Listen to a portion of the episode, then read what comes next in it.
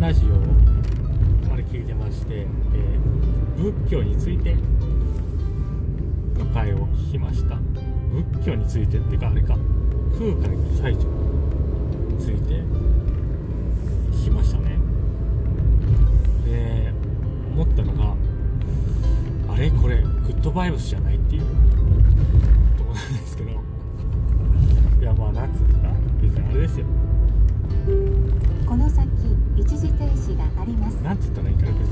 別にグッドバイブスの強信者じゃないんで私あの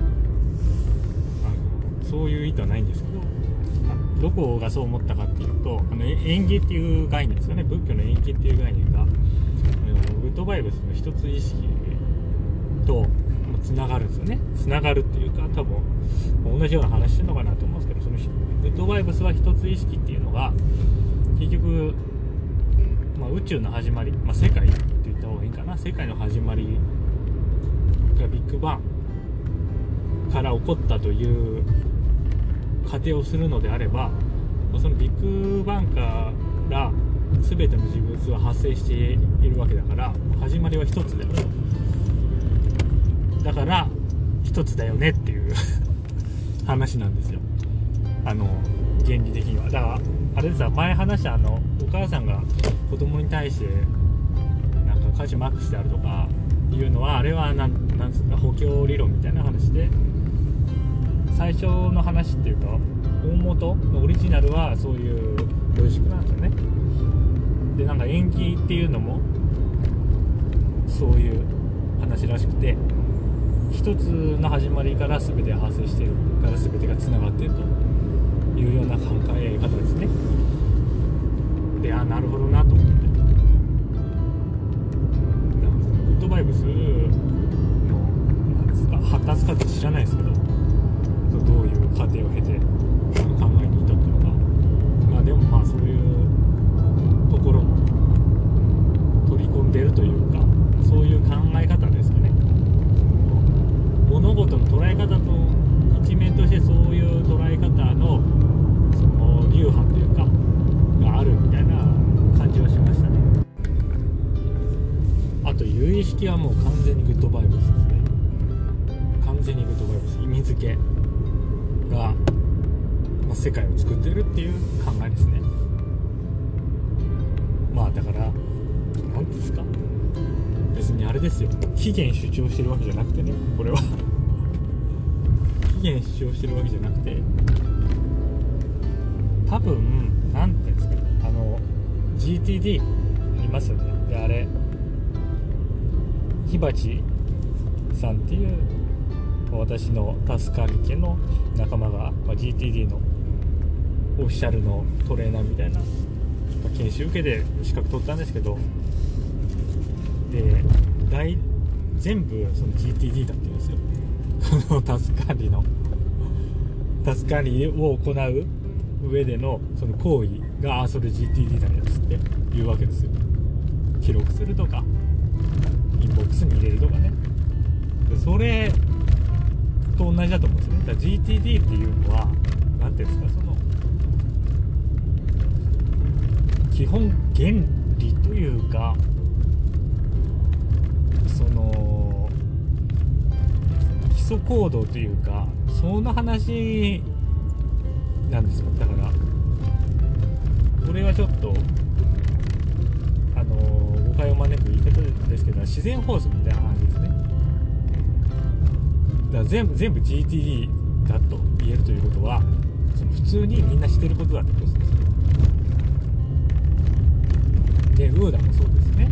ウーダもあれ結局平たく言ったらあの人間が普通にやってる行動の話なんです。あれは observe して観察して orient して自分の世界観とマッチングさせてで decide。何をするか決定してで act 行動すると。でこんな普通にみんなやってることじゃないですか。でそれをウーダループって言ってるんですよねあれを。だから有意識とかその見方ものの見方でその人の世界が成り立ってるっていうのは自然法則というか当たり前のことを言ってるだけだと思うんですよね。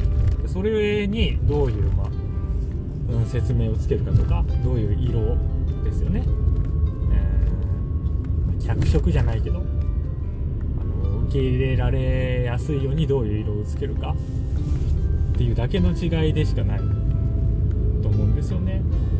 だからま哲学でもねそんな認識論なんて随分前からの話ですから当然そんなんその認識人の認識がその人の世界を作ってるって、まあ、当然の常識なわけですよね。でそれをまあどう説明するかの違いでしかない。だと思いますよ。そのグッドバイブスも哲学も認識論も仏教も。でそういう話なんですね。だから何ていうんですか。何も恐れることはないというかスピリチュアルじゃなくてななんつうの。でもでも哲学はスピリチュアルじゃないですもんね。認識論は。で何がスピリチュアルにさせるんですかね。仏教も神いないですからね。で神をそ神存在しないのになんでスピリチュアルなんだろうな。仏教。結局なんかあんま理解できない。その時の常識では理解できないものが全部スピリチュアルになっちゃうんですかね。聖八百万の神とかってあれはでも神道でしょ。多分。神道とごっちゃになってるのかな仏教はその古典ラジオでも言ってましたけどあれ哲学の範疇だと思いますね。完全に。でもねなんか不思議ですよね。だって私たちスマホとか使ってるわけじゃないですか。つまり科学技術。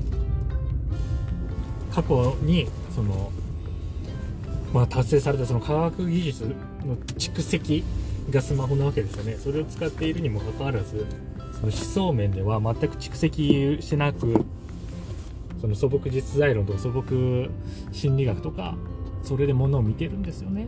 全く蓄積がないと。でそれはなんでそうなるかっていうとたおそらくスマートフォンっていうのは与えられるじゃないですか。人から。買ったらもらえるでしょ。でそういう受け身の姿勢でも科学技術っていうのはどんどん広めてくれるんですよね。多分。その生活が便利になるからね。だからよく理解した人をだって CPU とかにも意味わかんないじゃないですか。インテルとかライゼンとかその M1 とか。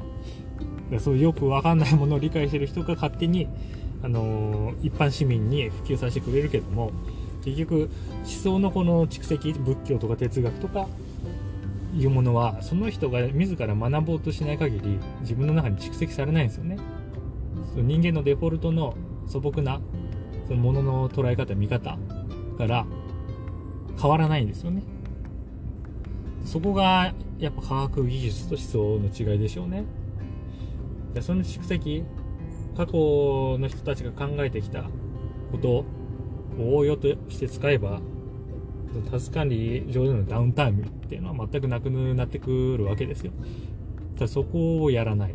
なぜかって話ですね。うん。まあわかんないですけど私には。では次の収録で。